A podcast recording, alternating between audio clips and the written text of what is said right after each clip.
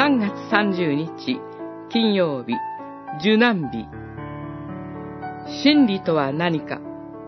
ヨハネによる福音書18章1節から19章37節。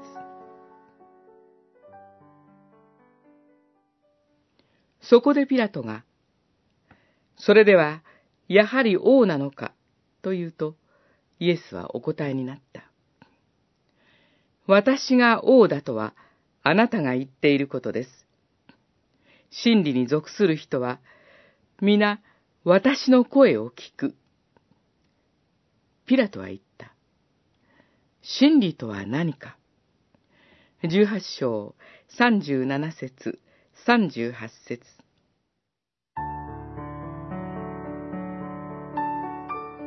大祭司カイアファは主イエスを尋問した後にローマの総督ピラトのもとに主イエスを連れて行きましたユダヤ人には人を死刑にする権限がなかったからですそこでピラトが、主イエスを尋問することになりました。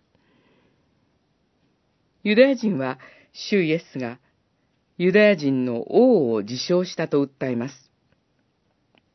ピラトは、主イエスを尋問します。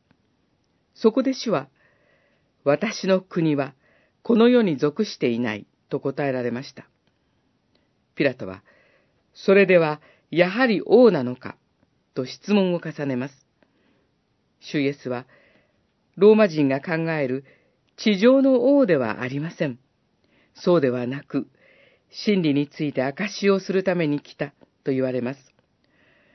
この処刑の直前においても、主イエスはご自身を証しし、ピラトに伝道をされました。しかし、ピラトは、その言葉の重みを受け止めきれません。真理とは何かと問いましたが、もうそれ以上に聞くことはありませんでした。主イエスはかつて、私は道であり、真理であり、命であると言われました。命の道を開く方は、主イエスだけです。そのために、主イエスは十字架の道に向かわれるのです。そこに、主イエスの真理があります。